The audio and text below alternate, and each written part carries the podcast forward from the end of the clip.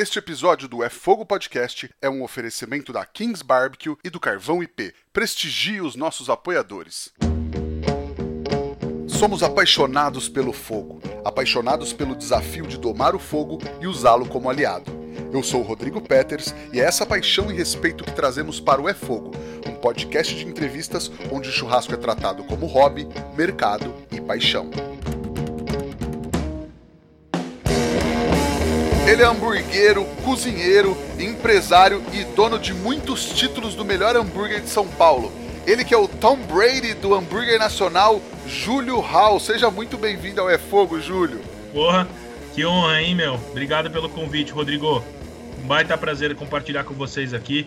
Obrigado aí pelo, pelo, pelo, por toda essa moral. É, a gente vamos conversar de coração aberto. Um prazerzão estar aqui contigo, cara. Legal, cara. Um prazer, o prazer é meu falar contigo. Acho que se tem um cara que tem título no hambúrguer nacional reconhecido é você, né?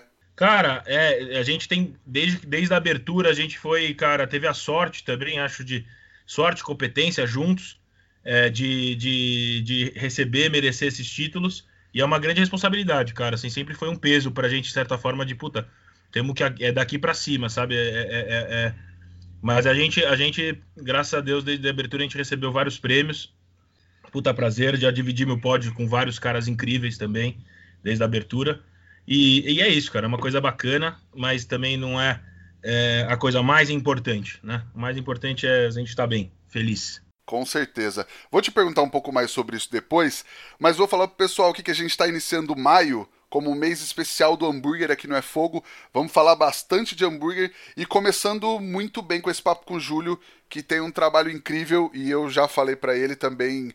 É, me inspirou muito lá atrás, muitos anos atrás, um cara que com certeza inspirou muita gente que, que tá começando, que já tá no hambúrguer há bastante tempo. Ô Júlio, mas pra gente começar do começo, como você se apresenta para quem não te conhece, cara? Cara, meu, é... Eu sou um, eu sou um apaixonado é, pela cozinha, pela comida, desde pequeno. Sempre fui gorducho, sempre gostei muito. É, é, e, cara, sempre teve presente da minha infância, né? Porque o ZDL, é, para quem não conhece, dos ouvintes, é, e não tem problema, é, é, um restaurante de comida judaica, foi fundado em 1981. Era pela minha avó, pela minha tia-avó e uma melhor amiga da minha avó três, três mulheres já com seus 40, 50 anos na década de 1980. Na, na década de 80. Então eu já nasci, cara. Eu tenho 33 hoje, Rodrigão. É, tô, tô, já tô ficando mais velho, mas ainda não, ainda, ainda não tô tanto. Então eu já é nasci. Experiência, experiência. É isso. E o ZDL já existia, né? Eu já nasci, o ZDL existia. Então eu sempre tive nesse, nessa paixão de restaurante, sempre vi, vivi minha avó é, nos eventos de comida judaica e tudo aquilo. E então é um, é um pouco isso da, já da essência que eu nasci. Além disso, cara, tenho pai e mãe artista. Meu pai é músico e a minha mãe artista plástica. Então eu sempre tive essa relação com artes, com a coisa emocional da vida, é, é, de mexer com a mão, desenho, música, comida. E, e, a gente sempre foi uma casa de receber muito. Então a gente recebia muita gente em casa, fazia muitos eventos, minha mãe cozinhava para muita gente. É, então eu nasci meio nesse ambiente aí de, de, de, de, de restauração, de hospitalidade, sabe? Mesmo que em casa, não profissionalmente, né? Mas na essência mesmo do, do, do que é ter um restaurante, né? Que é saber receber, né? Receber as pessoas, deixar as pessoas à vontade, servir uma boa comida.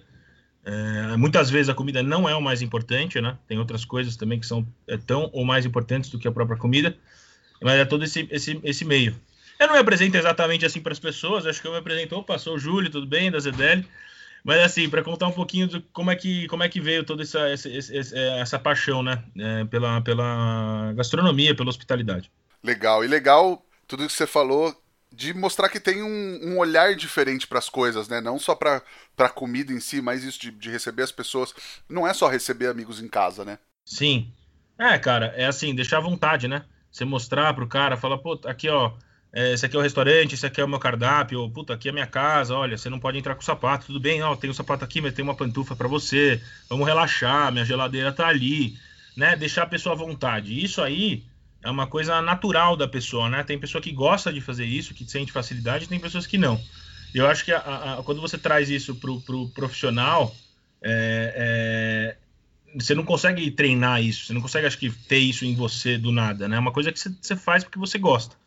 Então, acho que isso é uma das grandes diferenças, tipo, nossas, minhas, assim, é querer fazer, sabe? É realmente fazer porque a gente foi criado assim, sempre teve esse, essa hospitalidade em casa. Demais. E aí você cresceu dentro do Zedeli, né? Como é que foi é, a infância.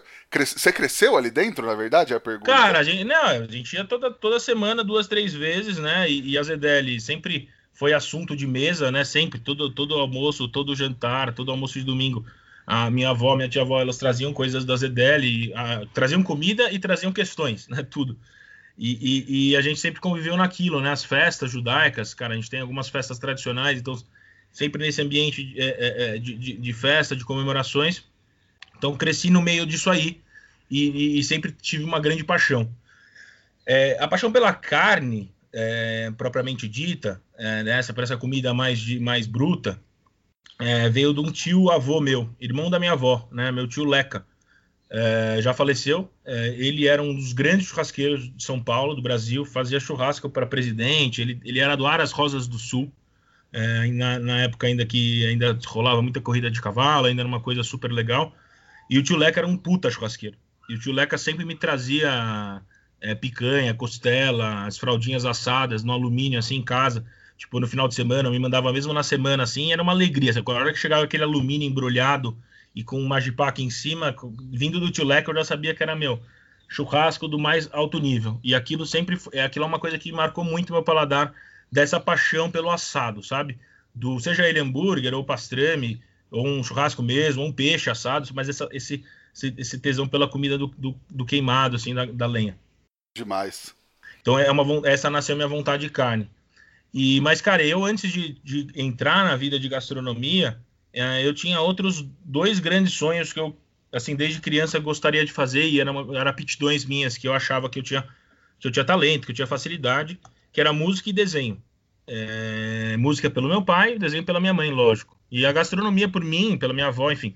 Então sempre teve essas três coisas, né? Música, é, desenho e gastronomia. Eu comecei pela música, estudei, fiz conservatório. Meu pai é músico. É, eu sou. Meu, minha madrinha é a TT Espíndola, que é uma das umas grandes musicistas antigas do Brasil. Então, Caramba, então, cara, eu, com certeza. Também nasci nesse meio de música, né? Do meu pai. Meu pai fez Berkeley, minha faculdade em Boston e tudo. Então, assim. Só, nasci, só Berkeley ele fez. Cara, ele não chegou a se formar, ele fez, ele fez um conservatório, um, um período lá em Berkeley animal. Hoje ele é um dos grandes jingolistas do Brasil. É, o meu pai, ele já, já, já tem um nome bacana e ele se realizou nessa parte. É, mas enfim, cara, então eu tinha isso, fiz uns, sei lá, dos 10 anos, 8 anos de idade, é, investi muito em música até os 14, 15. Aí chegou um momento que 16, que eu, eu vi que eu tava sofrendo, eu sofria muito para estudar. É, tudo que você quer fazer na vida, meu, eu acredito nisso, né? No, é, para mim é 99% suor, né? É, é transpiração e 1% inspiração, né? Sorte, a parte emocional, claro, isso, isso é muito importante, é um fator decisivo. Mas o esforço é, é, é, tem que ser, tem que existir e ele não pode ser uma coisa extremamente pesada para você. Você tem que aceitar isso a um determinado momento. E para mim era muito difícil estudar música, cara. Eu, eu era bom, é, modéstia à parte, para minha idade, eu tocava bem, fazia conservatório de jazz, música clássica. Era mas algum, era um você tocava algum instrumento espe específico? É, eu tocava guitarra, eu tocava violão, guitarra, eu gostava de fazer improviso. Meu negócio eu gostava de fazer improviso de jazz, é, um pouquinho de música clássica. Eu queria ser bem técnico, sabe? Eu falei, cara, eu quero ser um monstro técnico de guitarra e tal. Meu, minha paixão, assim, sem nem sem ver de grana e tal. Eu sabia que era um mercado fodido e sempre me preocupei isso com música, porque eu vi meu pai, né? Você quer ser músico de palco, cara, é foda, né? É uma carreira difícil pra caralho. Geralmente as pessoas têm dois empregos, né? Nunca é uma coisa oficial, até dá certo, né? Até você emendar e fazer um, um puta sucesso. É, cheguei a, ter, a, cogitar até ter aula com o Tomate, que era o guitarrista do Jô Soares na época, inclusive amigo do meu pai. É, e acabei fazendo o Conservatório Souza Lima. Enfim, e aí, cara, era um puto esforço, velho. Eu sofria, velho. Chorava, não conseguia estudar. E aí eu vi os meninos de, mano, os moleques de 8 anos de idade tocando, velho, chorinho, que parecia o Baden Powell tocando e a Mandu Costa. Eu falei, meu, não é possível, cara. Cara com oito anos de idade, velho, tocando isso. E aí eu comecei a ficar mais desiludido e era difícil para mim. E aí eu acabei, cara, acabei meio que desistindo, assim. Foi bem difícil para mim essa época.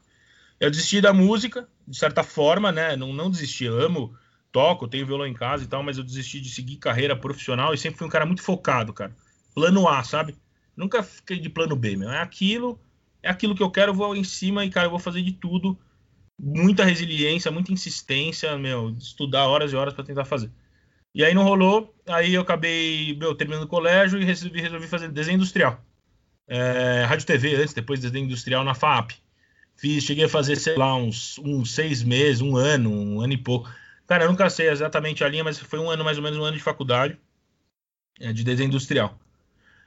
E isso já tinha, sei lá, 17 para 18, é, 19. E aí, cara, eu tinha um, um, um...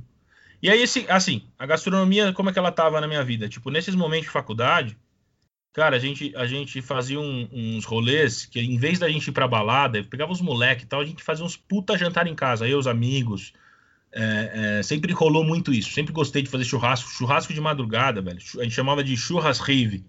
Cara, a gente fez churrasco, cara, dos anos.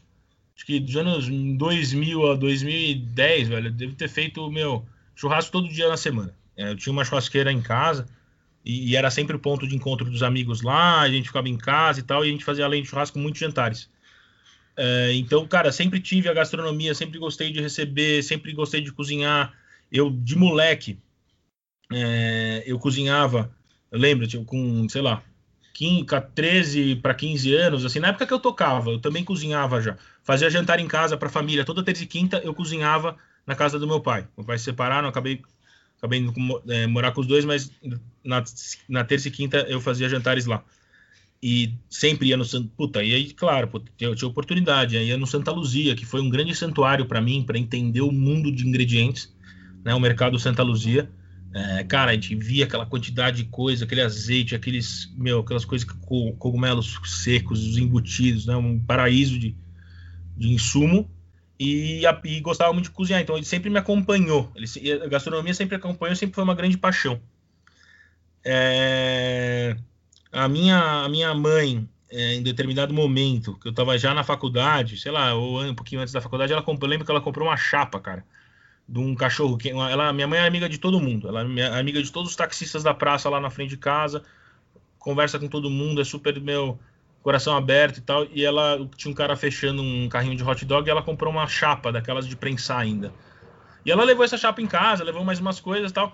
Eu sei que aquela chapa, cara, a gente começou a fazer hamburgada em casa com aquela chapa. A gente fez, meus, milhões de hamburgadas em casa.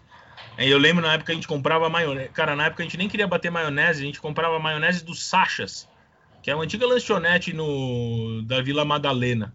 Passava eu os moleque, meu, todo mundo a gente comprava maionese, porque tinha aquele gostinho da maionese e tal, e ia fazer hamburgada. E a gente, e a gente fazia essas hamburgadas e tal. Mas voltando ali para a faculdade, então esse, esse ambiente já rolava, né? Eu, já, eu sempre gostei de cozinhar, receber e tal. E aí, em um determinado momento, um primo meu, é, que inclusive é um dos sócios da, da, da hamburgueria Bulger, o Thiago, é, ele é primo de consideração, né? Ele é melhor amigo do meu primo. Eu, eu, eu tenho uma família muito pequena. Meu pai é filho único, minha mãe tem uma irmã. Então, assim, eu tenho um primo e uma prima. É, basicamente é isso. E, e, e, o, e o Tiago, ele, ele, ele, a mãe do Tiago, junto com a minha tia, tinha uma pousada em Ubatuba, na Praia da Almada. E, e, e, eles eram mais velhos, eu tinha, na época, sei lá, sempre, né, sempre foram dois, uns quatro anos mais velhos, eu sempre admirei muito eles, né? Então morava o Pedro e o Tiago e as mães deles nessa pousada, e eu ia para lá uma vez por mês, uma vez a cada dois meses, cara, era o meu paraíso, né? O Batu, fora ser o Batuba, eu tava com, meu, com meus amigos mais velhos, né? Primo homem mais velho, aquela admiração que a gente tem pelos primos. E, e aí, cara, nessa, quando eu entrei na faculdade, o Thiago mudou para São Paulo. Ele saiu de Ubatuba em um determinado momento e veio morar em São Paulo. E meu primo ficou em Ubatuba. Então acabei adotando o Ti, a gente se adotou como meu primo, assim, era o melhor amigo do meu primo, morava com a minha tia, então a gente acabou se adotando. E o Thiago, na época, ele trabalhava no grupo Levan, é, que era um restaurante francês, que é um restaurante francês. Era bem, é bem grande na época, tinha, sei lá, já na época já tinha 500 funcionários. E era na frente da FAP, da minha faculdade de, de, de desenho industrial. E aí o Thiago falou, pô, você tá infeliz vendo, né, minha infelicidade, tá feliz, meu, por que, que você não vem tentar, velho, o que você curte mesmo, cozinhar, vejo que você gosta, você, meu, você faz bem, você é querido e tal, por que você não vem tentar aí, meu, fazer um estágio ou fazer um, entrar aí? E aí, e aí cara, eu falei, pô, pode ser, né, velho, pode ser uma, vou tentar, né, meu. E aí fui, Uh, marquei uma entrevista, falei, fui lá no Levão, marquei uma entrevista. Lembro que na, entre, na, na entrevista a, a, a, a, moça do RH me falava: Meu, você vai conseguir limpar a coifa mesmo? Você sabe como que. Já limpou uma caixa de gordura? Você vai, você vai conseguir trabalhar até tarde? Meu, como é que você vai fazer? Tipo, ah, tá, sabe, botando vários empecilhos, realmente falando que era um trabalho difícil. Tô falando isso coisa de, de sei lá, é, 15 anos, 14 anos atrás, né? Em que a gastronomia ainda ela estava em ascensão, mas também não era todo esse glamour, né? Masterchef nem existia. É... Então, é, era, era difícil. E aí o cara falou, não, eu quero, vamos tentar, vamos embora. Não tem isso não é problema, lavar coisas. Eu, eu, eu, sou um cara muito esforçado e quando eu boto uma coisa na minha cabeça, véio, não tem nada que tire. Absolutamente nada que tire. E, e aí segui, cara. Lembro até hoje quando eu recebi o primeiro uniforme, cara. Eu sempre fui gordo. Recebi o primeiro uniforme, parecia um, um colchão amarrado. Sabe quando você amarra o colchão com uma corda no meio, assim? Parecia um colchão amarrado. Aquela, fui limpar a coisa. Lembrei que eu entrei na cozinha, já entrei na cozinha limpando coisa. Na hora que eu levantei o braço, Rodrigão, já subiu a doma, já subiu pro umbigo já. Falei, puta que merda, velho. Já comecei meu dia assim. E, cara, comecei a trabalhar, velho. Eu, eu, eu e o Thiago, basicamente, tinha mais uns dois, três caras que eram paulistanos, o resto tudo era o pessoal, cara, de Nordeste, meu, Piauí, Ceará, que é o pessoal que realmente, que é os grandes cozinheiros, os grandes chefes de cozinha, de, dos melhores restaurantes de São Paulo, são os caras do no, no Nordeste. Podem ter aprendido com um cara que é gringo ou com alguém, mas esses caras são os caras que são os verdadeiros cozinheiros. E, e lá no Levan era só isso, velho. Então, assim, é, eu fui aceito, rolou uma aceitação por vários, né? Por aí é perfil de pessoa. Depois eu fui, depois que eu fui entender, depois, muito, depois de 10 anos de terapia que eu fui entender como, por que, que isso acontece, né? Mas eu fui rejeitado por vários. Tipo, mano, quem é esse playboy, meu? Quem é esse cara que vai tirar nota? Esse cara vai, virar, virar chefe? Como assim ajudante? Como que o ajudante vem de táxi trabalhar ou, puta, estuda na FAAP? Que porra é essa? Tipo, os caras não entendiam direito o que, que era eu estar tá lá, mas eu tava simplesmente, meu, me esforçando pra caralho é, para conseguir um, meu, evoluir e tal. E me grudei lá nos puta cozinheiro bom. Peguei, já mapeei, falei, cara, esses caras são os melhores, vamos aprender direto com eles. Fiquei na cola. É, e aí, o que, que eu percebi, cara? Eu percebi que, cara, eu trabalhava 12 horas, porque, assim, não, nem me pediam, tá? Eu trabalhava 12, 16, trabalhava quantas horas precisasse. E eu não sentia. Eu não sentia o tempo passar. Eu simplesmente é, tava bem, sabe? Comigo mesmo pelo contrário, eu contava os dias e as horas para chegar no dia seguinte para poder trabalhar, sabe? Pra eu, e já me mapeava. Cara, comecei a pirar, viajar, amar cozinhar. Eu falei, puta. E aí é diferente cozinha de restaurante, né, para cozinha de casa. Tem algumas diferenças aí, que era justamente isso que eu queria ver. Falei, porra, eu gosto de cozinhar em casa, tal, gosto de receber amigo, mas eu não sei como é que é fazer isso todo santo dia na minha vida. E, cara, eu comecei a viajar, pirar, amar, e, enfim. E aí tranquei a faculdade. Falei, meu, é isso que eu vou fazer. O Ti ficou mais uns seis meses, acho que ele ficou seis meses comigo total, depois ele acabou saindo do grupo. E eu segui carreira por mais alguns anos, cara, e consegui pegar chefia, consegui, cara, evoluir lá dentro. E, e, e minha base de cozinha, né, de restaurante, é, é, foi sendo essa base de cozinha francesa, cara, que é uma das bases mais completas de cozinha que você tem, né, que é a parte de molhos, é, é tortas, patissier, é, toda a parte de caldos, de, de, assados, cara, de processos, e, e, enfim. Então, foi aí no Levan que eu tive a minha primeira experiência como que era um restaurante, cara. E, e muito legal porque era um restaurante. E aí a gente sempre tem essa preocupação, né? Eu, eu tinha isso já na música. Falei, pô, vou escolher uma carreira, cara, mas eu também preciso sobreviver, sabe, Rodrigo? Eu precisava, falei, cara, eu tinha uma meta lá. Eu lembro que eu falei, puta, eu queria ganhar 10 a 15 mil reais, isso, com isso eu tô feliz, não preciso ganhar mais nada, e eu quero trabalhar com o que eu gosto. Mas essa é a minha meta. E também, né? Também era uma das minhas metas. Não era a que mais me motivava, mas sempre foi uma preocupação. Né? Pô, preciso chegar aí num determinado patamar, quero ter filho, enfim. E, e no Levan eu vi isso, porque era uma empresa grande, já tinha, sei lá, como eu falei, 500 funcionários, ele já tinha, sei lá, 10 lojas, 15 lojas, Rio de Janeiro, Brasília, São Paulo, várias lojas. E lá eu vi, cara, muitas coisas de processo incríveis e eu vi que dava para fazer uma empresa com restauração, com restaurante, né? Eu falei, pô, dá para unir as duas coisas uma coisa que eu gosto, e também ter uma empresa legal, porra, com, com hierarquia, com funcionário, com, com expansão. Na época eu não pensava, mas assim, que dá para ganhar uma grana legal e dá para fazer o que eu curto, sabe? Falei, meu, sim, puta, sim. animal. E aí, e aí começou, cara. Começou minha jornada assim no Levan. Cara, puta, demais. Baita, baita história. E aí, cara, como é que foi o estalo, o início do projeto do Zedeli? Era uma marca que já existia, né? A Deli da, da sua avó e tal. E, e é verdade que o Zedeli quase foi uma temaqueria, cara? É, cara, não, é, é sim, vamos, vamos lá. É, é, é, isso aí foi um, foi um brainstorming que a gente estava fazendo num, num, dia que a gente como é, como é que nasceu e como é que foi a história? Eu fiquei uns anos no Levan, cara. Acho que todos foram uns quatro anos. Depois eu saí do Levan, fui pro Vito, que era um restaurante super pequeno, do André Mifano, que inclusive, pô, tem apresentador da GNT e tal, era um puta chefe. E aí, depois de sair dessa puta empresa, eu falei, meu, eu preciso trabalhar com um chefe foda, cara, também. Né? Já tinha trabalhado com o Marcílio Araújo, que, puta, era um chefe espetacular. Falei, meu, sei lá, preciso trabalhar com outro chefe, cozinha de um cara de nome, que tem outra cozinha, e fui trabalhar no Vito, que era um restaurante italiano super pequeno. Com, só com reserva, tinha. É, de, depois o Vitor, agora ele abriu o Lilu, agora vai abrir uma, uma outra coisa em breve.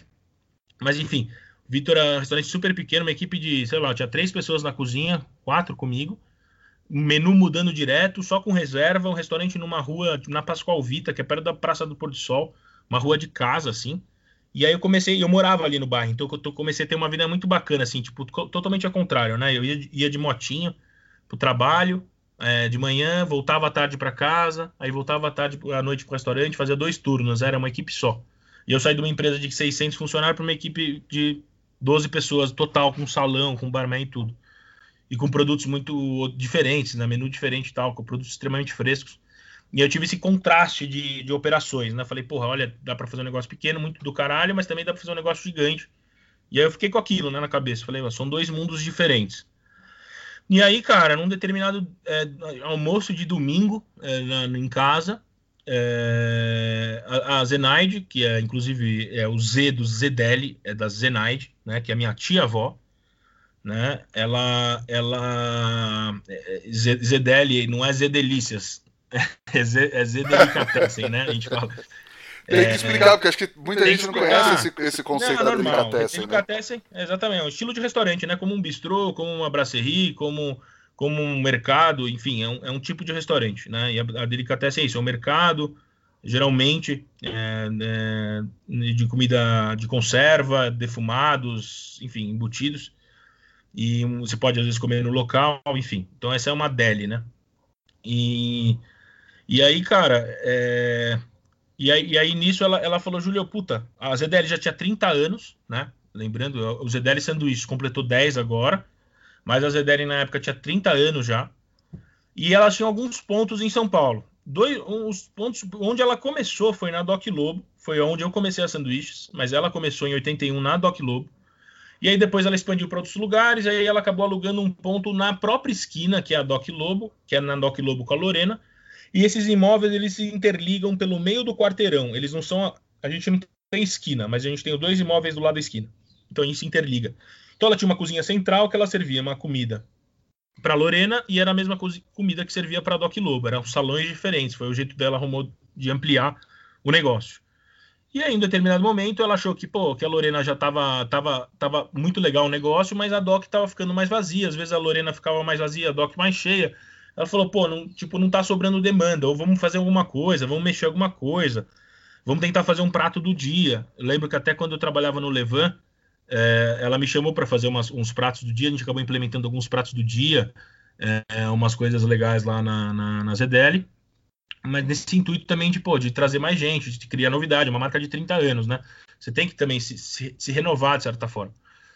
É, e aí ela falou, pô, por que você não pega o ponto da, da Doc Lobo e faz alguma coisa? Só que assim, para quem conhece a loja, você que conhece, Rodrigão, que conhece desde o começo, você sabe como é que é a Doc Lobo, né? É 2 metros e meio por 3. Você tem ali 12 metros quadrados, sei lá. Se der 15 é muito. Se não me engano, então, eram 11 lugares? É, 11 lugares. Era, era, é 11 lugares, 14, me respeite. É, Pode crer. é 11 mais três 3 externos, Rodrigão. A gente considera ah, aquele balcão, aquele balcãozinho lá, tímido. Cabe três pessoas. É brincadeira, tá? Mas cabe, a gente fala é 11 mais, mais 3. Não, mas eu, eu falei de, de cabeça mesmo, faz muitos anos que eu fui lá, e eu achava que eu achava que os 11 até tava contados de fora também. Não, é 11 mais 3, mas é 11 interno, 3 externos que a gente conseguiu a duras penas. Justo. É...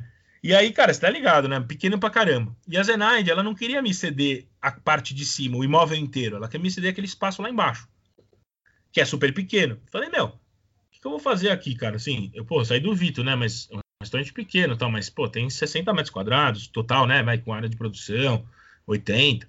Você fazer um salão de 15, beleza, mas você tem que operar, ter câmera fria, estoque, não sei o que lá. E assim, na época, o, o food service, né? O, o, porque nos Estados Unidos, que acontece? É, diferente daqui. Você tem um food service que atende o cara que é pequeno e médio. É, cê, aqui no Brasil você tem um cara que ou ele é pequeno demais, a, a, nessa época, né? Ou, ou, não existia, ou você tinha um cara que era pequeno demais, não tinha preço e não conseguia fornecimento. Então você consegue ter uma cozinha pequena desde que você receba tudo pronto, né? Seu bife fatiado, sua cebola picada, seu frango já temperado, porcionado e congelado. Enfim, pessoas que manipulem os alimentos, você paga mais caro por isso, mas você tem economia em mão de obra e processo. Eh, e isso não existia nessa época. Então, e eu falei, puta, eu quero fazer pastrame, sei lá, eu já queria fazer umas coisas. O que a gente pode fazer? É, é, e aí foi nessa, nessa pergunta, eu falei, puta, eu vou fazer uma temaqueria, né? Tem que fazer alguma coisa fria. Eu nem coifa tinha, cara. Falei, o que, que eu vou fazer sem coifa, meu? O que, que vai rolar? Aí pensei brincadeira na temaqueria, logo essa ideia foi descartada. É, apesar de que bombou, né? Uma, uma, época bombou bastante isso, né? Tem, tem grandes players hoje que ocupam o mercado, é, mas, mas sempre tive isso, né? Esse, esse impeditivo de, de ter limite de espaço. E aí, então, então aí, aí veio a ideia. Qual foi a segunda ideia? Sanduíches frios. Falei, cara, não tenho coifa, tem que fazer sanduíche frio do caralho, puta. E aí já, já linkei com a minha avó, né? Porque minha avó sempre teve dois sanduíches, para quem era cliente muito assíduo da Zedeli, existiam dois sanduíches frios, é, feitos no pão preto do Bom Retiro, da Menorá, que é uma, uma padaria super né, tradicional, é, do Bom Retiro, e, e, e, era aquele pão preto com um com rosbife molho tártaro e outro com pastrame molho tártaro. Era isso, enrolado num celofanezinho assim bem old school, assim, bem bonito, com uma etiquetinha e tal. E aquilo era só para os clientes que conheciam. Eu falei, pô, vó, Zenaide, cara, vocês têm o sanduíche e tal, mas é, tem toda aquela parte da Deli, né? Que aí, de novo, é, metade da minha família é, mora nos Estados Unidos, né? A gente, em determinado momento da época do regime militar, a Zenaide, é, o Isaías, que é meu tio avô, é um grande cientista, é, foi presidente do Butantan durante 20, 30 anos, sei lá, ou mais. E ele foi forçado a, a se mudar de país. Então ele, ele, ele mudou, foi para os Estados Unidos, morou, sei lá, 10 anos lá até os anos 80, eles voltaram dos Estados Unidos. E, e, e, e, nos Estados Unidos você tem muita Adele, né? A, a, a, cultura judaica é muito maior, né? A, o número de, de, de, imigrantes nos Estados Unidos é muito maior do que o número de imigrantes no Brasil. Você vai em Nova York, você, você tinha uma Adele a cada esquina, em Boston, né? Aquela cultura judaica, o pastrame, o brisket, a língua, o pickles, toda aquela rye bread, bagels, é todos esses produtos você tinha lá. E elas trouxeram um pedaço disso na ZDL, que era um pedaço mais da comida judaica, que são os varenics, o gefilte fish, é, puta, cheesecake, strudel, enfim, é, matzo ball soup, um milhão de pratos, salada de pepino, é, coalhada hummus, baba ganoush, que é, que é a parte judaica dos, dos árabes, né, da parte dos judeus sefaradis, que falam sefaradis, que, que tem essa culinária meio pegada árabe mesmo, que é muito parecida. É, mas elas não, elas não davam ênfase para os sanduíches, que eram uma das coisas que eu mais gostava nas delis que eu ia. Eram um sanduíches de pastrame, cara, de língua, às vezes tinha hambúrguer, hot dog, tipo salsicha bovina, sanduíche quente, pouco mais gorduroso, aquela pegada mais, mais que, no meu ver, era mais atrativo, sabe? Eu falei, pô, vamos, mas, é, vamos fazer essa pegada, cara, uma coisa com os pastrames, com as coisas. E, e o pastrame era legal porque é no steamer, né? No vapor, né? Então, pô, eu falei, vapor eu posso, velho. Eu posso fazer. Eu vou eu, nem que eu faça em algum outro lugar, cara, defume em casa, sei lá. Eu tava pensando, eu, mas eu vou ter esse pastrame, compre. No começo a gente inaugurou até com, com um pastrame industrializado, bem gostoso, mas industrializado, porque a gente não conseguiu desenvolver ainda. Não tinha conseguido. E aí, cara, e aí nasceu, nasceu essa ideia de fazer a, sanduicheria. E aí, aos poucos, cara, quando a gente abriu, a gente abriu realmente sem hambúrguer, sem nada. O cardápio só tinha sanduíche. É, e aí eu fui conquistando espaço lá de cima, né? Para quem conhece lá, Doc, tem uma escada e lá em cima tem um imóvel um pouco maior, tem mais uns 30, 40 metros lá em cima. E lá é onde hoje é a nossa cozinha, né? Mas era, antes era toda a operação da Lorena. Então a Zenaide e a minha avó cozinhavam lá e serviam na Lorena. E continuaram usando essa estrutura. E eu fui dominando aos poucos. É, fui pegando uma pia, aí depois peguei uma pia, mas peguei mais um armário, e aí fui, meu, passando um pouquinho. Num determinado momento eu consegui pegar uma parte do imóvel que dava acesso a uma janela. É... E a ZDL, puto, já tinha aberto, já tava dando super certo, cara. Assim, a gente abriu, cara. Aí é legal isso, porque a gente já tinha uma marca, né? Aí era ZDL, mas era ZDL Sanduíche, então as pessoas gerou uma curiosidade. ZDL sempre foi uma marca bem conhecida, cara, principalmente meio de artista, cara, jornalista, pessoal do teatro, cara, sempre foi assim muito frequentado por esse por essa, por essa galera que eram forma, são formadores de opiniões, né? Hoje a gente tem muito Instagram e tal, mas na época eram artistas, né? Jornalistas, enfim. Toda essa coisa que já conheciam o ZDL. Então quando a gente abriu, gerou uma curiosidade. Era quando o nome era formador de opinião e não influencer, né? É, jornalista, era outros caras, né, cara? Era sim, Veja, sim. era. Ainda é, cara, ainda, ainda tem muito peso. Hoje, hoje se divide isso, né? É, vai mudando, a gente vai estar tá assistindo aí uma mudança, mas naquela época era muito esse, esse jeito tradicional, né? E, cara, foi. E aí, e aí, e aí a gente conseguiu achar a janelinha. E eu falei, pô, aqui dá pra vir uma coifa, hein, meu? Aqui a gente consegue botar uma saída, limpar a fumaça e botar uma saída. Aí, cara, instalamos a coifa, consegui um pedaço da, da, da Zenaide. Sempre, cara, Zenaide muito parceira. É... Mas também, cara, tia avó, minha avó business também, cara, assim. Pô, vamos, vamos rachar o aluguel, vamos rachar as coisas. É importante falar, esse dinheiro inicial, eu lembro que a gente gastou uns, uns 200 e poucos mil, cara, para fazer essa primeira mudança. E aí foi meu pai que, que, que me deu essa grana, cara. Isso aí foi, foi um, um, um, um presente mesmo uh, né? Resolveu me investir, cara, e, e, eu tinha uma graninha, mas ele me ajudou com a maioria. E aí a gente deu esse primeiro passo, instalou a coifa, e aí colocamos uma chapa e uma fritadeira. Uh, porra, aí a minha mente começou a explodir, né? Eu falei, eu vou, agora eu vou, fazer, vou viajar, vamos colocar uns burgers, uns dogs e tal. E aí colocamos uh, um primeiro hambúrguer.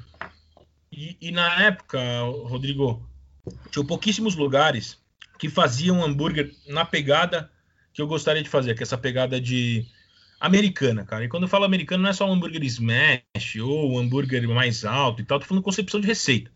Picle e cebola, cara, molho especial, um alface, um tomate, um bacon, um jalapeño. Tipo uma parada mais tradicional, sabe? Que era sempre foi as referências que a gente teve no ZDL para conceber minhas cozinhas, sempre foram coisa, cara, eu gosto de coisas tradicionais. E, e, e eu via, cara, assim, muita força, muita força nas lanchonetes tradicionais, que são incríveis, e eu sou cliente de várias até hoje, né? Como Burdog, como Tony Freitas, sei lá, Rob Lanches, aí seu Oswaldo, todo mundo tem, cada um tem a sua predileta antiga e tal. Eu via, eu via, cara, hambúrgueres mais finos, que isso você via nos Estados Unidos, beleza, mas assim, muito queijo e um queijo prato, que é um queijo para mim eu gosto, mas assim, é, ele tem aquele push, né, tipo mussarela e tal, e, e um sabor de, específico do queijo prato é, que não são os queijos que se usam nos Estados Unidos. Estou falando de cheddar, American cheese, blue cheese, é, Kobe, Monterrey, que é uma, são outras pegadas de queijo é, que já não tem tanto esse push, esse, esse fio que sai. E os maionese com muita salsa, muito alho, né? Aquela maionese sempre muito presente, né? Muito presente, sempre muita maionese, muita. E você tinha algumas pessoas, alguns, alguns lugares fazendo trabalhos incríveis já. E, mas assim, é, ainda não tinha rolado esse, esse, esse boom que, que, que começou a dar aí entre 2010 2011 e aí para frente. É, você tinha. Puta, agora citar nomes que eu lembro assim de cara, meu, era puta Hits, servia, sempre servia um puta burger, porque a Maria Helena também sempre teve referência nos Estados Unidos, ela morou fora também, se não me engano, em Nova York. É, e, e, é isso, bem coisa de diner, né? É, pô, tinha próprio 210 Diner na época do Benny. É, tinha os meninos do Burger Map, é, que faziam, faziam, inclusive faziam Smash já nessa época. É, eles já faziam, eles não falavam que faziam Smash, mas os hambúrgueres deles eram bem inspirados nos Smashes dos Roadside Burgers, que inclusive a gente fez, é um, foi um sonho que, que eu tive também na época que eu visualizei assim como assim como os meninos. E, e tinha, sei lá, tinha o Butcher's Market, tinha, cara, tinha alguns uns lugares que já faziam alguma coisa, e a gente falou, cara, esse, esse, é esse, é esse realmente é o caminho uh, do estilo de burger, porque vinha também muito de encontro com as delis, com os diners, que eram minha, toda aquela vivência que eu tinha. Uh, e eu falei, cara, vamos botar um hambúrguer aqui, cara, diferente disso aí, vamos botar sem queijo, cara. Até quis chocar um pouco no começo eu botei um hambúrguer, cara, de Angus, carne Angus, um hambúrguer mais alto, tinha 160 gramas no, no início, com cebola roxa, picles, eu servi, acho que, cara, ou, ou, um molho inglês do lado, acho que era alguma, era isso, um molho inglês, um Lee Perrins, aquele molhinho e tal, para chocar mesmo. Aí, cara, foi isso. Aí, foi, aí nasceu o primeiro burger, cara, nosso, nessa pegada. É, a, a, chapa tinha, cara, 60 centímetros, 30 por 60, cabia um, oito hambúrgueres, seis, seis hambúrgueres ali na chapa, e aquilo começou a aumentar a demanda de uma forma exponencial.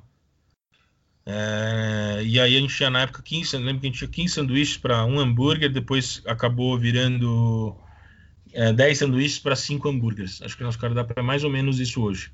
E aí começamos a colocar o queijo, na época o que tinha disponível é, era o cheddar mais legal, mais próximo, sempre foi o cheddar inglês. Cara, acho que eu cheguei a pagar no cheddar inglês, cara, se não me engano, 24 reais o quilo, meu. Você entender tô quanto tempo que isso faz? Caramba, Hoje tá 80. cara. Sim. é. É, e aí a gente, eu lembro, cara, bem de começo, cara. É... Ah, o San Lo, esqueci também. Pô, o Luizão fazia um trabalho irado também. Sim, verdade. E, enfim, esqueci alguns, né, meu? Desculpa, não é? Só tô fazendo aqui o que me veio na cabeça. E, e cara, é, e aí começou essa onda, cara. E o ZDL começou a ficar extremamente falado, velho. Eu vi assim, cara, assim, a gente começou a ver nosso restaurante, cara, com fila de carro na frente. É, porta aberta, os caras comendo na calçada, velho. Vi, eu já eu vi, cara, vi Vi, vi Danilo Gentili de um lado, uma senhora do Caio Castro do outro, uma senhora de 60, 70 anos, senhora, mas umas pessoas 60, 70 anos, um moleque comendo, todo mundo junto ali, tá ligado? Tipo, o chefe de cozinha, meu, direto assim.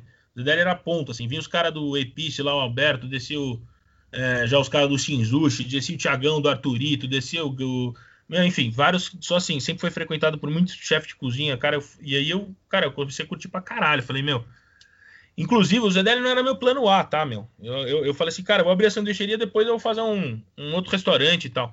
E começou a bombar, demandar tanta coisa. É, eu operei um ano sozinho, cara, praticamente. Em um ano não, vai uns, uns nove meses sozinho. Aí depois entrou um sócio comigo, cara, que é meu sócio até hoje, somos em dois só, eu e o Bruno. Uh, e ele é muito, ele, é, na época ele era mais focado em administrativo. Bruno, meu, pô, fez GV, cara, é, enfim, tem um puta talento para administração. É, e me ajuda, e não só nisso, me ajuda. Hoje ele nem está mais focado nisso, mas nesse, nessa época ele tinha que fazer essa parte. E eu fiquei na parte criativa tal, mais, mais de conceito, cardápio, Bruno ficou na parte administrativa e a gente começou a, a, a esse trajeto assim, cara. Tipo, realmente foi assim, a gente é competência, lógico que é, insistência, é, mas também teve sorte, né? Tem a marca também que da minha avó que ajudou muito nisso para as pessoas virem ver o nosso trabalho, né? Tem que dar um Sim. jeito para as pessoas virem te ver. E até ia te perguntar sobre a marca, porque vocês pegaram uma marca que já tinha muita história, já tinha muita personalidade. Como é que foi pegar isso e ainda dar mais identidade para ela? Cara, é isso. Eu acho que não pode, você não pode esquecer da sua essência, né? Você tem que ter uma linha tronco. Você tem que né, responder perguntas. Por que, que você está fazendo isso, né? Por que, que o ZDL existe? E uma das coisas era isso, uma cozinha tradicional, manter a história. Tipo, é um produto farto, né? Você tem nas delis você tem hambúrguer, você tem hot dog, você tem esse sanduíche, então fazia parte já do. Era uma extensão, eu enxerguei uma extensão do nosso conceito, sabe? Uma coisa que ela não fazia e que eu achava muito do caralho nas outras delis que poderia fazer. Eu poderia ter juntado e feito uma deli só, sim, mas na época a gente estava inseguro. A Zenaide e a minha avó tinha, tinha uma gestão delas, meu, cozinheiras de 40 anos, 30 anos de casa, meu, assim, era outra, old school total, né? E a gente querendo fazer uma coisa mais, mais uma gestão mais moderna, tal, então a gente sempre, sempre separou. A gente até se pergunta, cara, de repente um dia fazer uma, uma loja que seja full deli, né? É, toda, né? Tipo, puta, tudo. Pastrame, varene, gefilte fish, hot dog, sopa, steak, né? Tipo, sei lá, fazer uma Mas assim, é, é isso. É, não sei se o mercado assim, tem tanto espaço assim para nossa cultura judaica, tanto assim. A gente já faz, acho que, um bom trabalho. Mas enfim, então um pouco, um pouco disso, Rodrigão. É, é... E aí, e aí, meu, puta, cara, é o que eu falei, começou a arrebentar o negócio, cara. A gente, a gente viu, uma, viu um mercado, não só um mercado, uma oportunidade muito grande, é, é, porque as pessoas, a gente via as pessoas falando, cara. A gente falou, meu, isso aqui nunca comi nada igual. Ah, puta, o único hambúrguer que eu comi assim, eu lembro até hoje. Ninguém, nunca ninguém nem tinha falado de Shake Shack aqui no Brasil. As pessoas conheciam o Burger Joint e, conheciam que era lá no hotel, que era atrás da cortina. Eu lembro que eles falavam é, é, de um outro, ah, o, o PJ Clarks e o, e o Madeiro, na época. Falando, puta, Madeiro, que ainda tinha uma loja só, cara, Madeiro, 2011, sei lá, 10, 11. Tinha pouca, pouquíssimas lojas. E Madeiro e tal. E, e, ficava nisso. E o cara falou, nossa, a gente tá realmente fazendo um produto especial. E falavam muito do Burger Map. Os, os que mais falavam, Burger Map, Burger Market, Madeiro e esse... E aí eu falei, cara, a gente tá muito... Estamos fazendo um puta trabalho, cara, vendo tudo que a gente viveu, cara, né? A gente conhece as nossas referências dos Estados Unidos. Cara, estamos num puta produto, estamos muito confiante. E aí chegou até uma, uma, uma, época que eu me questionar isso. em, de, em 2011 para 2012, eu virei pro meu Bruno e falei, cara, Brunão, é, vamos mudar o nome, cara. Eu até cogitei isso. Falei, cara, vamos deixar os pastramos, as coisas na ZDL da minha avó, sanduíches e tudo. É, e vamos e vamos fazer um hambúrguer, só hambúrguer, cara. Na pegada dos fast foods que a gente conhecia. Puta, cara, desde In-N-Out, White Castle, Five Guys, puta, Arby's, Chicken Filé, Covers, tem um bilhão, né? White Mana, tem um monte de fast foods que a gente conhecia, a gente vivia nos Estados Unidos, era que a gente conhecia. E o Shake Shack na época tinham três lojas, cara, em 2011. Eles tinham a da Madison mais umas duas. E eu conhecia, cara, a gente frequentava, a gente viu nascer aquilo ali. E, e eu lembro até hoje, cara, o site, eu entrava no site do Shake Shack, uh, o site do Shake Shack era assim, era, era, era, você entrava no site, era um, é, tinha uma tela branca com uma câmera filmando escrito assim, save your time, check the line, né? Salve, eh, confira a fila e salve seu tempo. Era tanta fila que as pessoas olhavam, entravam lá no site e olhavam, puta, tem fila agora, não vou agora, vou esperar mais um pouco para ir. E tinha um cardápio em PDF, só. Esse era o site Shake Shack. E eu falei, cara, Bruno, vamos fazer um negócio só de burger, velho. Vamos, porque é um produto mais fácil de controlar, é um produto só, é mais foco, você compra melhor, você treina melhor. É, o GDL sempre teve muita, a gente sempre teve que fazer as coisas, Rodrigão, porque cara, ninguém tinha pastrame de quente, né? Pastrame quente, gorduroso, feito com a costela, feito com o peito. É salsicha bovina, picles de fermentação natural. Pouquíssimas pessoas tinham, né? Algumas pessoas no borretiro e tal. Mas sempre foi muito difícil. Então a gente sempre teve que fazer muita coisa. Né? Muita coisa da indústria a gente teve que fazer. A gente considera que a gente tem uma mini indústria no Zedane. E, e, e aí, cara, foi, foi, foi isso. A gente, a gente, a gente e aí eu, eu, eu vi essa oportunidade, falei, meu, vamos simplificar o negócio e vamos fazer uma coisa do caralho, a gente não perde nenhum e nem outro. E na época a gente decidiu, falou, não, cara, vamos seguir assim, vai, vamos, vamos, o ZDL Sanduíche está incrível, estamos fazendo um, um, baita trabalho e, e, vamos seguir dessa forma. E aí ficou aquela vontade, né? Falei, puta, beleza, vamos gente vai ter hambúrguer, mas vamos continuar com o conceito, pô, tem salada, tem tartar, tem, tem, tem as nossas sanduíches, enfim, coisas que a gente gostava muito. E aí, e aí, mas ficou aquele sonho, né? Aquela coisa, puta, queria abrir um negócio mais hambúrguer, mais fast food e tal, essa pegada. É... E aí rolou, cara, e aí, aí arrebentou. Não, mas legal você falar até esse lance do, do conceito, de, de toda a marca, da história da marca que já tinha, que já vinha é, da sua família. Porque eu sempre gosto de falar pro pessoal também de conceito, que às vezes o pessoal vai abrir ou uma hamburgueria, um restaurante, fala do conceito. Ah, fazer um tema, sei lá, rock and roll e aí bota o nome do hambúrguer de rock and roll. E conceito é um, é um pouquinho maior que isso, né, cara? É legal que, que vem toda essa história por trás, e aí toda a verdade do cardápio e tudo isso já faziam. Inclusive, é, lá no começo, eu não sei se ainda é o bacon de língua bovina, por causa da origem judaica, é, não consumir carne de porco. Ainda é o bacon bovino? Cara, na Doc Lobo, por respeito à história da loja, é minha avó, e a minha avó não, meu, eu teve um surto. Uma vez pegou os funcionários comendo bisteca de porco. Não entra nem comida para funcionário na loja de porco lá. Uma vez entrou sem querer, ela surtou, ela ficou mal. Não é que ela brigou, né? Ela falou que ela se matar, só isso. Falou, meu, eu vou me matar. Não tem trocando de porco aqui. E, enfim, mas é, até hoje é bacon bovino lá, cara. É, nas outras lojas a gente acabou botando, porque bacon é um pouco. É um pouco tipo, meu. É, não, é, não, é, é, é um item de, de tradicional. Nas delis mais modernas, e hoje você começa a ter, porque é um item nos Estados Unidos é tratado que nem um nada, assim, é um pãozinho, entendeu? Não é nem carne aquilo ali, é um negócio. É um negócio que, que assim, até, tem até vegano que come bacon. Brincadeiras à parte. É, é, um negócio diferente, né? O bacon. Então a gente resolveu colocar e sempre foi muito requisitado isso no ZDL. Então nas outras lojas a gente botou, mas na DOC a gente sempre vai manter, cara. Teve algum tipo de resistência do público com esse, com esse bacon de língua? Teve pra caramba, teve resistência com a falta de queijo. A gente sempre botou menos queijo no hambúrguer para tentar explicar um pouco e tal, menos maionese. As pessoas comiam com garfo, faca. Cara. A gente teve que, puta, tinha no meu cardápio. Falei, ó, não aconselhamos comer o sanduíche com garfo, não, não sei o que. A gente, sempre, a gente teve que vencer muita barreira para explicar, explicar o que é pastrame, ninguém conhecia. Olhava aquela carne vermelha e falava que estava cru. Eu falei, olha, meu, isso é uma reação de cura da mioglobina com sal de cura e não sei o que lá. Enfim, teve muito isso. E, cara, essa que você falou, uh, Rodrigão, é para da verdade, né? De não é só construir um conceito e tal, você vê que tem até marcas que a pessoa compra o usufruto da marca, marcas gringas até, incríveis lá fora. Mas que o cara só compra, sei lá, eu não sei como é que chama isso, mas acho que é o direito de usar, né? O royalty, de usar o nome da marca. Mas a gestão não vem. não vem a qualidade, não vem o cara que desenvolveu o produto, vem o cardápio, o nome dos, dos, do sanduíche, ele pode usar, o logo, mas não vem o business. O cara vai, deve ir lá visitar um pouco a operação, tal, mas não vem a gestão, né? Não vem todo o pacote, que isso é o mais importante para fazer o restaurante nascer. Lógico, tem a barreira da marca, de você ter uma puta marca e tal, tem essa barreira. Mas também a quantidade de marcas gringas que abriram aqui sem ter a gestão certa, não só gringa, mas uma gestão correta. Posso citar mil marcas. Então, assim, mil não, mas dezenas. Então, assim, além disso, não é só ter o nome e tal, tem que ter, tem que querer fazer, véio, tem que saber fazer, né? É, e isso é, é, é, é, uma pergunta que você tem que se responder, né? É emocional. Por que você está fazendo isso, cara? Tipo, por que, que você está fazendo um negócio? Por que, que o ZDL existe, né? Por que, que eu estou sendo cozinheiro? Tipo, cara, é, a parte técnica a gente aprende, é transpiração. Agora, querer fazer, ter coração para fazer, ter, ter, ter vontade de fazer, e aí disciplina, e sim aprender e tal, é uma outra barreira, mas isso é o mais importante para gente. Sempre no ZDL é isso que é o mais importante para a gente. Então a gente acha isso, é um, é um conceito muito original, uma parada de família, né? Como eu falei, meu só, o Bruno nem falei, o Bruno é americano, o Bruno nascido em Boston.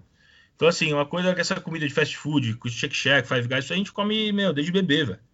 Então, é, é, a gente já sabia desses sabores, já sabia de tudo isso. E, inclusive, a gente lançou um projeto agora desse sonho que eu tive em 2012, né? Porque quando eu falei com o Bruno, eu falei, Bruno, meu, vamos transformar uma hamburgueria num produto só. Imagina ter um restaurante de um produto só, cara. É o sonho, né? De qualquer um. Falei, meu, puta, isso é do caralho. Simples, né? Simples. Menos é mais. A gente sempre foi disso. Menos é mais. É... E, e aí ficou esse sonho. E a gente vendo, né, aquelas hamburguerias, né, que aí começar, ah, hambúrguer gourmet, hambúrguer gourmet, cara, eu não, eu não desrespeito ninguém, cara, não quero desrespeitar falando isso, mas meu jeito de pensar, cara. Eu acho que menos é mais, tem que valorizar cada ingrediente, tem que ver, prestar atenção no teu picles, ter a melhor cebola, comprar uma máquina decente que corte a cebola certa. Saber o jeito, ah, quero uma cebola mais fraca, como fazer. Ah, quero um picles mais sour, quero um queijo. Desenvolver cada ingrediente, não sabe ficar botando tipo, milhões de coisas de queijo, e geleia, infusão, e nome, sabe? Nome atrás de nome. Foie gras com trufa, com infusionado com maçarico, não sei o que lá, com raclette. Você começa a falar, cara, eu acho uma pira, assim, eu entendo que o restaurante vai além do produto, né? Vai pela experiência também, né? Às vezes é um show, pô, aquele queijo caindo e tal. Beleza. Mas assim, como produto, eu via muito, cara, depois que a gente abriu, assim, via muito hambúrguer assim nessa linha, assim, eu falava, pô, não é isso que eu, não é isso. E muitas vezes a gente foi taxado disso, botado na mesma no mesmo, na, mesmo, na mesma mistura ali. Pô, o ZDL é gourmet. O ZDL é gourmet nada, cara. Desiste. Se gourmet é fazer um hambúrguer mais alto ou mais baixo, o cara tá completamente equivocado. É, é, não tem nada a ver com o tamanho do disco, ser gourmet ou não. Né? Tem a ver com concepção de conceito, né? E é, é ter essa linha tronco e tradição. Porra, é, picles e cebola, ou uma cebola caramelizada é gourmet aonde? Né? Tipo, sim, sim. Não, assim, tá, aí, aí, aí, aí, eu vi essa onda, né? De mais é mais, mais é mais, mais é mais. E, e, e em 2014, 13, 14, eu comecei a, a, reativar esse projeto de fazer um fast food, cara, focado em um produto só. Por mais que o ZDL pareça, tipo, pô, uma casa de sanduíches, é mega focada, né? Mas a gente faz picles, faz, faz salsicha, faz pastrame, faz pão, é, faz sanduíche de salmão defumado, faz hambúrguer. Então, assim, você tem um monte. Nos Estados Unidos é difícil você ter um lugar assim. É uma interpretação nossa isso. Um lugar que tem sido uma salada Caesar, mas também tem um drink, ou que tem um lox, mas também tem um hambúrguer. É difícil isso nos Estados Unidos. Você tem casas de lox, casas de burger, casas de pastrame. É muito mais focado, né? É, e eu, eu, sempre fiquei um pouco incomodado com isso, muita estrela no cardápio, sabe? No cara não sabia se gostava mais do lox, ou do burger, ou do pastrame. Às vezes tem muita estrela acaba ofuscando, né? E, e, e, e, a gente sempre achou o pô, é focado, mas poderia ser mais. E a gente vem sempre tentando fazer mais focado, né, mais a nossa cara. Mas nasceu essa vontade de fazer esse restaurante que a gente acabou de abrir, faz dois meses, inclusive. Na época, procurei vários grupos grandes, tipo, grandes não, de gestão mesmo. Procurei, não vou citar nomes agora, mas um deles foi o Grupo Haskell, que acabou virando nosso sócio, é, que eram fundadores do Viena. E a gente queria buscar ele não por grana, cara. A gente queria, eu e o Bruno, a gente sempre fomos em dois, sempre, sempre operamos em dois. Não é fácil, cara, tomar decisões em dois, não é fácil fazer tudo sozinho. É, é bom estar com pessoas né, mais inteligentes, melhores e mais eficazes que você. E você poder cada vez mais focar naquilo que você faz melhor. Que quando você abre uma empresa, você é pequeno, você faz tudo, né? Você faz financeiro, você faz RH, você faz compras, você faz tudo, né? E quando você vai crescendo, você vai contratando pessoas melhores que você nas funções que, que você não é bom. Né? E tentar sempre estar com pessoas melhores. E eu o Bruno, a gente não tinha tempo, cara. O ZDL bombava, meu. A gente, desde que abriu, era filas e filas na porta, cara. Assim, era, é, sempre foi muito bizarro. E a gente sempre foi muito agradecido, cara. Muito. É, já falhamos e tudo, mas a gente sempre foi muito agradecido e, e espero ter feito por merecer. É, é, e aí a gente falou, pô, quero fazer um negócio novo, focado tal. Enfim, aí começamos a procurar os, esses os sócios em 2014, a gente apresentou o projeto. Ele foi rolar só agora esse ano. Mas depois a gente fala com mais calma. Não, demais, cara. Pô, e é legal isso que você falou. Você até falou de, enfim, de estar tá sempre fazendo as perguntas, por que, que você está fazendo aquilo tal. Depois de ser considerado o melhor hambúrguer de São Paulo, com prêmios e rankings e tal, essas perguntas mudam, ou as respostas mudam no dia a dia, no trabalho diário dentro da cozinha? Cara, eu acho que a gente muda de, de opinião, a gente melhora, né? A gente aprimora é, a essência que eu acho que, que o que te motiva eu acho que é, é, isso, tem que lembrar sempre. É muito bom lembrar o que te fez fazer abrir o negócio, o que te fez, fez fazer aquela empresa, né? Aquela, aquele, aquele evento. Que faz voltar nas origens, te faz é, é, é botar o pé no chão, sabe? Porque aparecem muitas propostas, né? No GDL abriu, já apareceu, pô, no primeiro ano já apareceu gente querendo investir, expandir, abrir mil franquias. E aí você precisa voltar naquela. Mano, por que, que eu tô fazendo isso? Cara, eu quero me divertir, eu quero fazer uma coisa bacana, eu quero fazer um produto do caralho, não quero perder a mão, quero ter uma cultura de empresa. Então, é, é, tem, a gente foi aprimorando, mas essa essência do emocional, de fazer as coisas, é, dando mais importância para o lado emocional da coisa, isso, isso não pode mudar. Porque se mudar, se, se, eu não consigo fazer um negócio, puta, eu achei um ponto aqui, ó, vamos inventar um conceito. Puta, cara, eu, eu não consigo, assim, meu, meus motivos não podem ser só financeiros, técnicos de oportunidade, mas assim, é uma coisa emocional. É, não sei se eu respondi a tua pergunta. Sim, não, claro. E, mas o lance de ganhar prêmio, de ser considerado, é, de estar tá lá no topo e de vir essa cobrança, isso também é, mudava o dia a dia ou não? Ou era só um reconhecimento do trabalho, beleza, estamos aqui fazendo o que a gente faz de melhor e seguindo o que a gente planejou daqui para frente? Cara, é... vou te confessar, no primeiro ano, é, no primeiro ano não, no primeiro seis meses a gente, já, a gente abriu no, em abril, então a gente já concorreu o prêmio no ano que a gente abriu. É, a gente ganhou de cinco que a gente concorreu, a gente ganhou um, mas foi o último. Tipo, nem, e os outros a gente ficou em segundo, em segundo lugar. Eu sempre fui um cara muito exigente, cara. Sei lá, por conta de família. Eu tinha esse tio avô que era o Isaías, que é um puta de um gênio, cara. Cientista, meu, dos mais, maiores cientistas do Brasil. Meu pai, cara, super bem sucedido na música, aquela cobrança. Não cobrança deles, minha. E, e, eu fiquei muito eu fiquei muito mal. Eu perdi o prêmio, eu lembro até hoje, eu perdi o prêmio pro Marcelino Panivino. É que era, que era da Dani Franca Pinto. Hoje ela está no Cortez, tá inclusive junto com o grupo Haskell, a gente está trabalhando juntos hoje.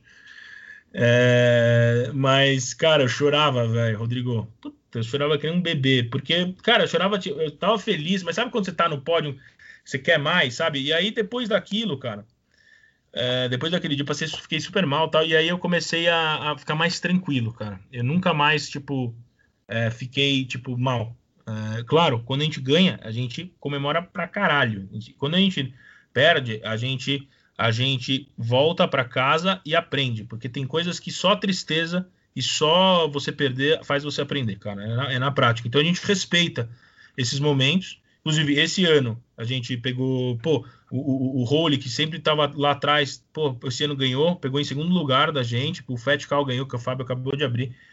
Cara, pra gente sempre é um aprendizado, velho. A gente, a gente, eu não fico. Eu sou um cara que não fica olhando muito pro lado, tá? Por que, que eu não olho muito pro lado? Às vezes as pessoas acham, e até como desrespeito isso. Ah, o Júlio não sei o que lá, daqui a pouco não tem referência, não tem nada a ver com isso, cara. Eu tenho um medo fudido de copiar, né? porque tem muita gente que faz coisa boa.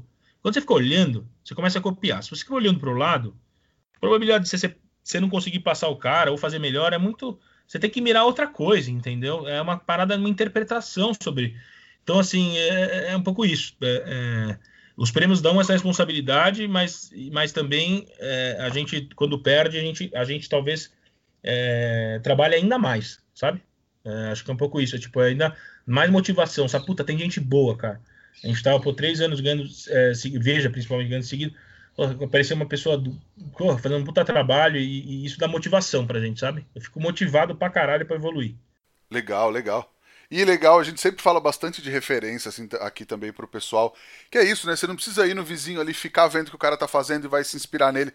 Tem muita gente fazendo coisa legal no Brasil inteiro e não só especificamente no churrasco, ou não só especificamente no hambúrguer. Você pode beber em diversas fontes, né? Claro. Eu tive um professor de música, o Michel Leme, puta guitarrista fudido, cara, virtuoso.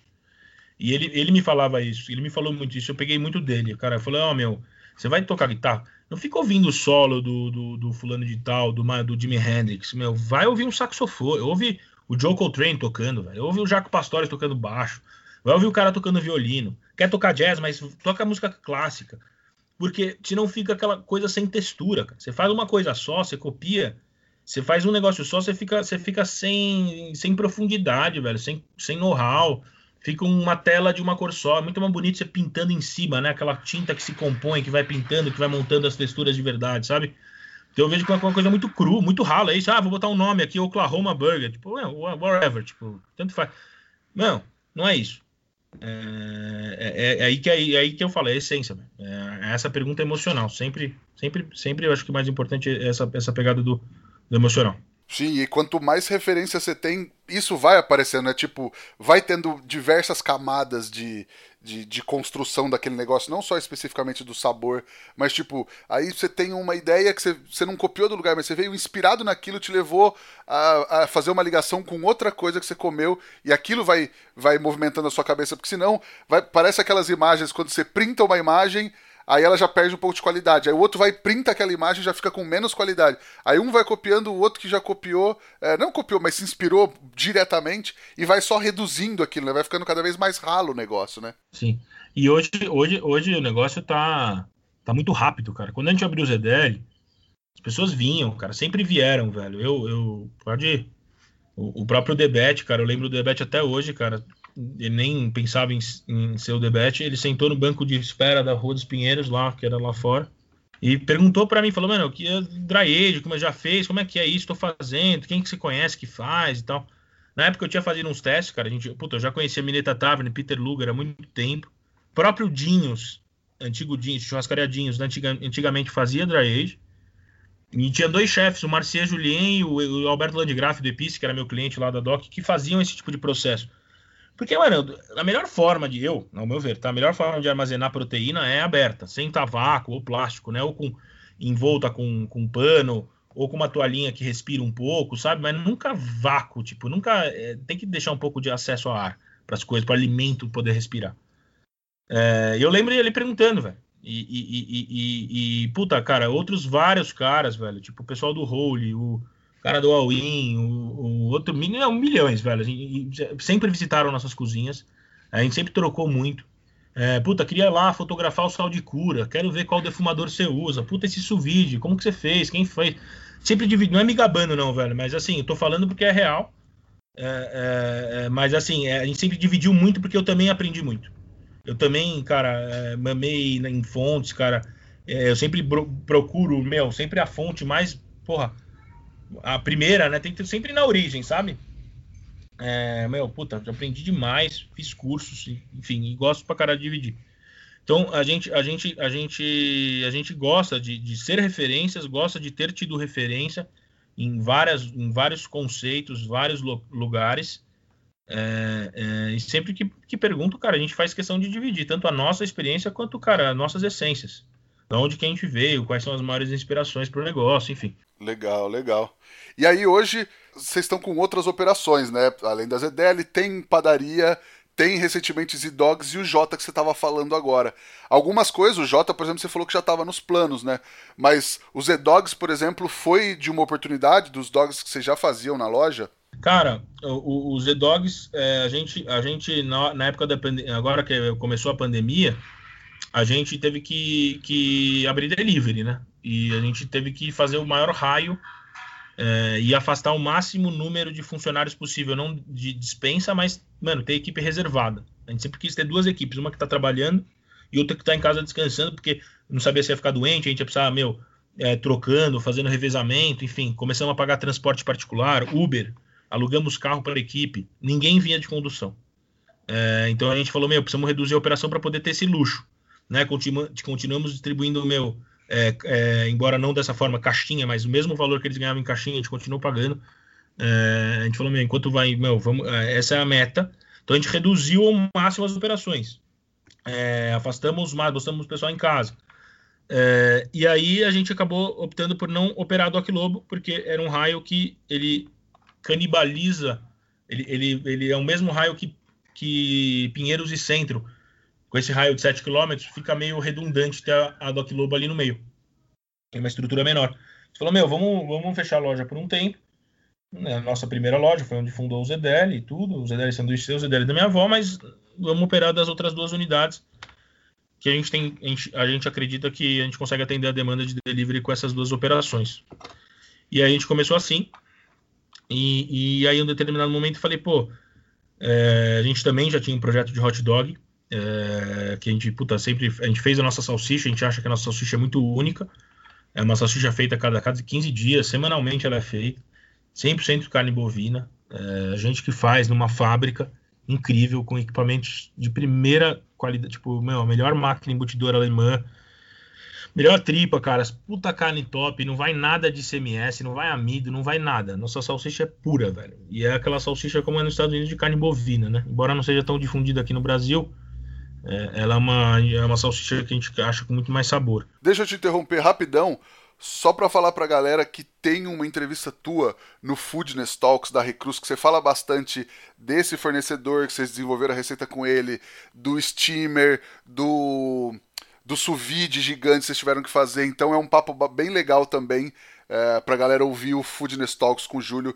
que saiu faz pouco tempo também. Desculpa a interrupção, mas acho que valia nesse momento. Ter falado isso, ótimo, porque tem muita coisa que a gente, pô, já, já escuta lá que também a gente fala coisas novas, né? Outra, outra, outros assuntos. Sim, e os dois são complementares. Eu até já tinha ouvido, fui por um outro lado. Ela tem bastante o lado da gestão, bastante o lado é, empresarial, também fui por um outro lado. Porque daí a galera escuta aqui, escuta lá e aí se complementam, né? Ela é, incrível, cara. Foi um puta papo, adorei conversar com ela. Foi muito legal mesmo.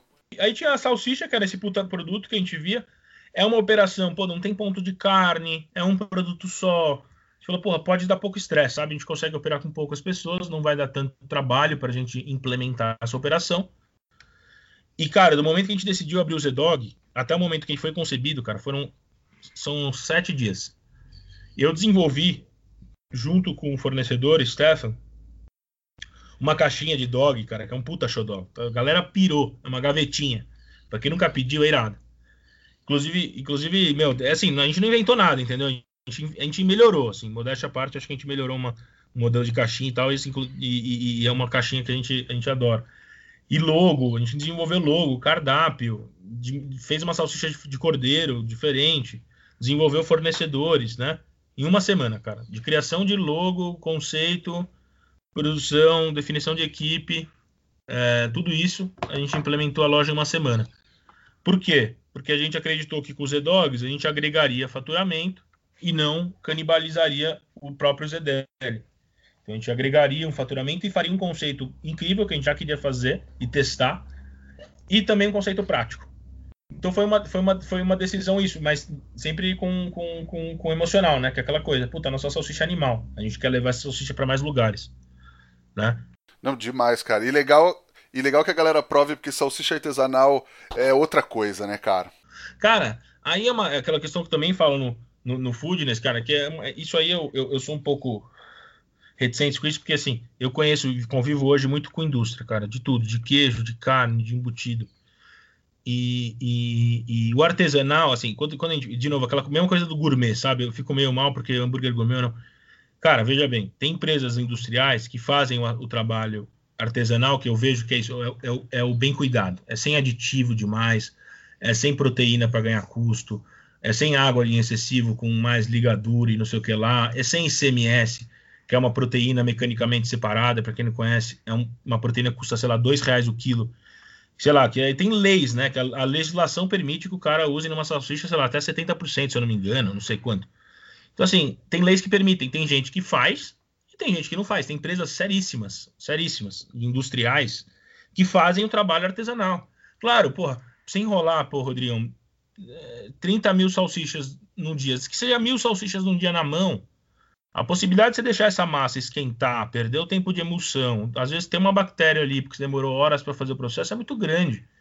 Então, assim, tem processos, cara, que a gente tem que ser grato, que é só a indústria que faz. E tem demandas que vêm de cliente, cara. Porque, porra, no inverno você ia aceitar receber um queijo, você compra o mesmo queijo. No inverno ele vai vir mais amarelo porque a vaca tá mais gorda. Só que é mais caro. E aí no verão esse queijo vem branco. E vem mais magro e mais barato. E aí você quer, você não quer, mano. O cliente reclama, seu queijo tá amarelo hoje, amanhã tá branco, você quer o mesmo queijo. O cara vai lá e bota um corante de urucum para poder padronizar. Então no inverno ele bota menos corante e no verão ele bota mais corante. A mesma coisa com bife, cara. Todo, você quer comer um bife, de, quer ir lá no restaurante, comer um bife de 200 gramas. Porque é o que você pode pagar. Né? Pô, um bife de 200 gramas custa 70, 80 reais preço final. Uma pessoa paga caro. É, mas você também quer um bife alto. Você vai aceitar que um dia um boi é maior, então esse contrafilé veio com uma circunferência de, sei lá, de 15, 20 centímetros. Então um bife de 200 gramas vai ter um meio centímetro ou um centímetro de espessura. Aí no outro dia que você vai no restaurante vai ter um filé de 200 gramas de, de um boi fêmea com, com um ancho muito, com uma, um diâmetro muito menor, mas aí você consegue um bife mais alto. E o cara, o que, que ele faz? Ele vai lá e confina, velho. Pega o gado, confina, corta, tem máquina que faz. Então, assim, tem, tem, então, assim, duas coisas. A indústria é muito positiva, de certa forma, pessoas que levam a sério, né? E tem um controle de um fiscal que vai lá e garante que os processos estão sendo conferidos, que as balanças estão todas dentro do Imetro, né? Que é muito importante. Que no artesanal você não tem, entendeu? O cara em casa pode fazer com a balança que ele quiser, do jeito que ele quiser, ninguém está controlando isso. Claro que, porra, as pessoas querem fazer o melhor. Mas às vezes o cara tem uma balança errada, às vezes comprou um produto químico pelo Mercado Livre e não é exatamente aquilo que ele comprou. É, a gente sabe, né, as coisas. Então, assim, a indústria, cara, é muito. E eu, eu tenho trabalhado. Qual a forma que a gente trabalha? A gente leva a matéria-prima. Então, o cara fala: vou fazer salsicha, vai fazer com essa carne aqui de angus, a gordura do dianteiro. É, essa é a quantidade mínima de sal de cura. O que a gente puder jogar de green label, a gente vai jogar. Enfim, então, assim, é um produto do caralho, é um produto artesanal. Só que é feito em condições industriais para poder ter qualidade, para poder ter esse volume, um pouco de volume. Porque senão você, você não consegue. Não, com certeza. O melhor dos dois mundos nesse caso, né? É, é o melhor dos dois mundos. E tem muito fornecedor que já faz isso hoje. Né? O food service aumentou muito. Médios fornecedores, pô, tem um cara que faz o bacon, esqueci, esqueci o, o FA defumados. Imagina, né? Nunca fui na indústria, mas pô, o cara médio pode, já tem um volume, consegue atender. Tem, tem o cara que eu faço salsicha, que é um puta no ferro. Tem, enfim, já tem várias, várias marcas e gente que estão fazendo processo, gente que corta batata para você, gente que faz então, essas in, pequenas indústrias, elas são muito essenciais para que a gente aconteça. As coisas são artesanais no sentido, puta, tem qualidade, sabe? É isso. Não, demais. E se você tá afim de fazer burgers defumados, seja para sua família, para os amigos ou também para o seu negócio, chama a Kings Barbecue que eles vão achar o pit smoker perfeito para sua necessidade. A Kings é a maior empresa de pit smokers do país que traz toda a tradição do American Barbecue para o Brasil com excelência e qualidade. Chama a Kings, meu querido, e fecha com certo. Júlio, qual que é aquela dica que você gostaria de ter recebido lá atrás, quando você começou, que teria feito toda a diferença para você, cara? Cara, acreditar no emocional, meu. Eu sempre tive essa pulguinha atrás do orelha, eu falei, cara, pô, fazer o que gosta, fazer o sonho tal, é, é, é um, é um conto de fadas e tal. Mas, meu, é só assim que é possível, cara. É, você ser excelente, né? De você quebrar barreiras, de você é, virar uma referência. Se você não tivesse envolvimento emocional para com o projeto, para qualquer coisa que você fizer, a chance de você conseguir romper barreiras é muito menor, porque você vai ter menos resiliência, menos resistência. Então, olhar para esse lado emocional das coisas também, é, com um pouquinho mais de importância. Justíssimo. Cara, a gente tem um quadro aqui que é o Lenha na Fogueira, onde teoricamente a gente fala de polêmicas, mas mais ou menos. V vamos lá. Hambúrguer sem ser de carne bovina é hambúrguer para você? Cara, é, é, é, hambúrguer, meu. Eu não, eu não, eu não vejo por que não. É... De frango, de, de porco, de planta? Cara, eu, puta, posso, posso confessar, eu nunca, assim... É que eu, eu, eu, é, acho que, acho que sim, cara. Acho que é um disco de alguma coisa moída, assim como um... É, é pode ser que eu tenha mudado de opinião, já fui um cara mais radical com isso, viu, Rodrigão? É, para mim, assim, tanto é que no ZDL a gente não tem hambúrguer é, vegetariano, né? A gente tem um sanduíche vegetariano. A gente tem essa parada, sabe? Mas, é, assim, é, é, uma coisa que eu me pergunto, cara. Não quero ficar no meio do muro, já ficando um pouco. Mas, sei lá, cara, hoje a gente tá colocando uma salsicha vegana, por exemplo, no ZDL, do, do, do Z-Dogs. O cara, meu, fazendo uma salsicha gostosa pra. Eu acho assim, velho, tem que ser gostoso, velho. Só isso. Tipo, puta, que dê o nome que você quiser. Mas tem que ser gostoso. Entendeu? Tem que você comer e ter, ter vontade de comer de novo. Boa, ah, boa. Eu acho que vale, sabe? Não, total. Cara, e a nossa pergunta de um milhão de reais, o que o fogo significa para você, Júlio? Cara, é, é, re, reunir, cara, reunir, reunir, cara, aquecer, reunir pessoas, cara, reunir sonhos. Eu, eu amo fogo, cara. Eu, eu fui uma criança criada com fogo, cara, fogueira, festa junina, churrasco, é, é, fogos de artifício, cara. Eu sou eu sou cara pirado no fogo, velho. Pra mim, churra... fogo é minha vida, assim. Uma grande parte da minha vida foi em frente ao fogo, cara. Reunião de amigos. Demais. E você tem uma receita, uma dica, um truque para passar pros nossos ouvintes? Cara, eu, eu não acho que receita como a gente vem falando, né? Tipo, puta, eu não queria passar uma receita porque acho que não é receita, não. A gente não tem a receita da Coca, né? Se tiver, depois você compartilha comigo. Mas eu, eu, eu, gosto mais de falar, eu não gosto de dar o peixe. Eu, eu sou um cara que gosta de dar a vara de pescar. É, então, assim, é mais processo, sabe? Talvez falar um pouquinho de algum, alguns dois processos que eu acho legal, bem simples, nada, não é. Não vou passar aqui ó, os. Uh, não sei se vai valer um milhão de reais ou não, mas acho que, é, é de novo, é, é, o simples. Acho que é o, é o que eu pensei aqui para dividir com vocês. Por favor. É, um, é um, é um, é um, é um processo de fazer a, a fraldinha que eu gosto muito, tá? Que foi um gaúcho que me ensinou. É, Barbieri nome dele. E, cara, ele faz a fraldinha como se faz uma costela. É uma fraldinha com a capa de gordura em cima. E aí tem pequeno, poucos fornecedores, porque a maioria é limpa, né? A maioria deixa só o quadradinho de gordura e depois deixa aquela fralda esticada, né? É, e, é, e essa fraldinha para fazer esse processo tem que ser a fralda com a capa de gordura inteira, porque o que a gente quer é aquela parte que ninguém, aquela mais durinha de cima que ninguém quer que o pessoal só quer a parte de baixo, eu quero aquela carne em, abundância na fraldinha, tá? É, até depois passar uma dica de um lugar onde achar essa fralda é mais fácil, e tem fornecedores também que fazem. A fralda com a capa completa. E ele faz, cara, como uma costela. Ou pode fazer no forno, ou pode fazer na churrasqueira, vai virando, cara. Não, não, não cria essa de selar, faz em cima, fogo baixo, e vai virando, cara. Eu já fiz, é, depende do tamanho, tá? Eu já fiz com duas horas, com quatro horas, com cinco horas.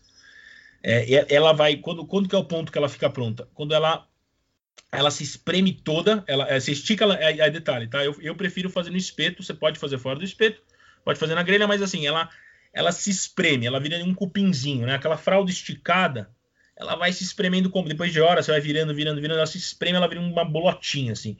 A fraldinha meio entra para dentro dessa capa e tal e fica uma bolotinha, parece um cupim. Velho, é, meu, farofa, farofinha, é, do Sul, cara. Tem uma farofa que só tem lá, velho. Essa, essa é segredo, vale ouro essa aí. Essa é de um milhão, tá? Essa, essa eu vou falar. Boa. Farinha, farinha Marlete e farinha Tupã, cara. Farinha que, que eu aprendi comendo no Leôncio, que era das churrascarias de um filho de um amigo, é, um pai do amigo meu. É, fudido, cara, das melhores churrascarias de São Paulo. E essa farinha, cara, se foi uma farofa com a farinha Tupã, com a farinha Marlete, acho que no. É, é, é uma maionese de batata. Puta, e essa costela 4, 5 horas. É de chorar, juro. Ela fica com mailar, fica com aquela crosta, fica com gosto. E é isso que eu acho, assim. Tem gente que gosta de carne bem passada. E eu concordo com esses caras. Só que assim, tem carne que é para comer, tem jeito de comer a carne bem passada. Tem carne que nasceu para ser bem passada.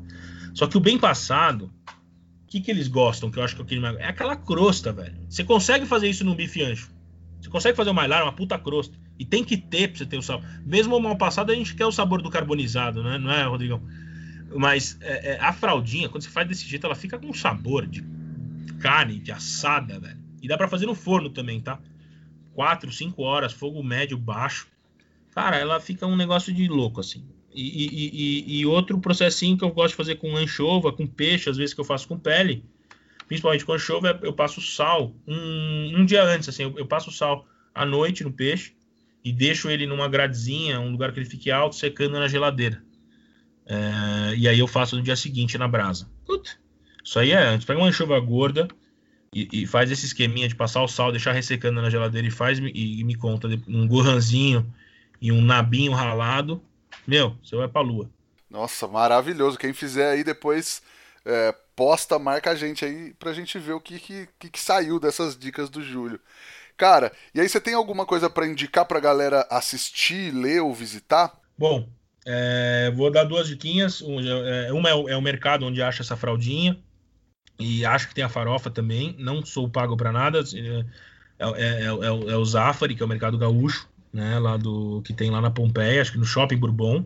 É no Shopping Bourbon. E lá tem essas fraldinhas. Você acha nos puta fornecedor, puta, se você ligar na VPJ tiver uma relação, ou, ou Prime Cater, ou BB Carnes, qualquer um desses fornecedores grandes, eles contêm essa fraldinha, porque é a matéria-prima que eles compram, né? Mas é, eles manipulam isso para vender. E o lugar que eu conheço que tem isso pronta entrega, assim, cru e nu e cru, é o, é o Zafra. É...